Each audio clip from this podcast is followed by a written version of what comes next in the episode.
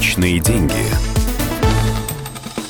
Добрый день. У микрофона экономический обозреватель «Комсомольской правды» Дмитрий Казуров.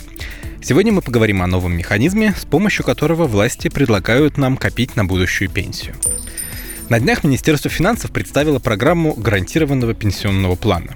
Это как колхоз, дело добровольное. Решение откладывать деньги или нет каждый будет принимать сам. Так же, как и определять, сколько именно отдавать от зарплаты. Это может быть хоть 1%, хоть вся получка.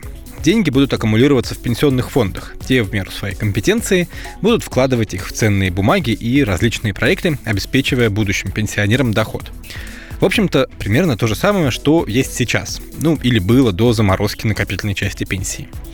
Но минусом действующей системы являются риски. Пенсионный фонд ведь может обанкротиться. Деньги людей защищены государством, но это только если речь идет о взносах. А инвестиционный доход в таком случае теряется. В гарантированном пенсионном плане каждые 5 лет фиксируется несгораемая сумма. То есть в случае банкротства фонда можно будет получить не только номинал, но и часть набежавших процентов. Еще одна новинка. Заманивать в новую программу будут пряником. Ее участникам положен налоговый вычет на взносы в пределах 6% от доходов. Давайте разберемся.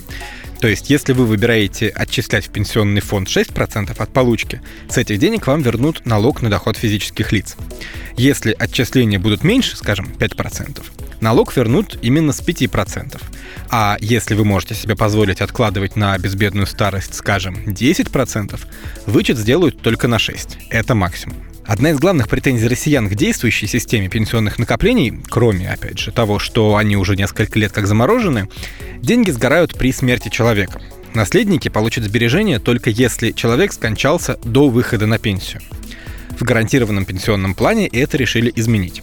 При выходе на заслуженный отдых сумма на счете в пенсионном фонде поделится на 180 по числу месяцев, которые живет на заслуженном отдыхе средний россиянин. Таким образом определяется ваша надбавка на ближайший год, а остаток фонд будет инвестировать дальше. И так далее до самой смерти вкладчика. Оставшиеся средства перейдут его наследникам. Кстати, накопить таким образом на старость смогут даже те, кто за всю свою жизнь не проработал ни дня. Нужно только, чтобы взносы за них платил кто-нибудь другой, например, родственники. Наконец, важная ремарка. Гарантированный пенсионный продукт не отменяет взносы в пенсионный фонд, которые делает работодатель. Это будет, скажем так, третья, наряду со страховой и накопительной, составляющая наших будущих пенсий. Личные деньги.